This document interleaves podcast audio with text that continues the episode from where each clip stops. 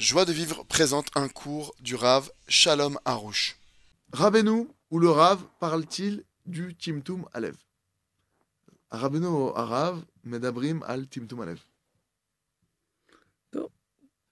Timtum Alev, c'est bas, mais averot. Le Timtum Alev, le, le, le, ça veut dire que c'est le cœur qui est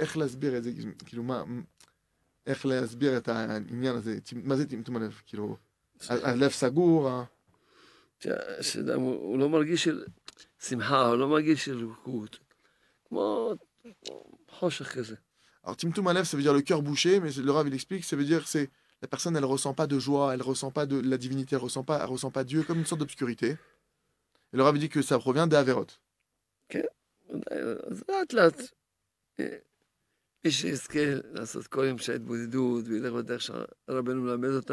qui met en vérité de faire toujours son anti-bodedut et de suivre le chemin que Rabbi Nachman nous, enseigne, il méritera d'avoir un cœur pur.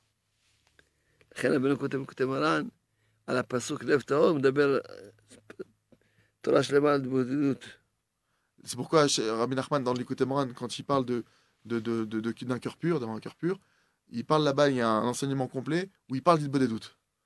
Retrouvez tous nos cours sur joiedevivre.org.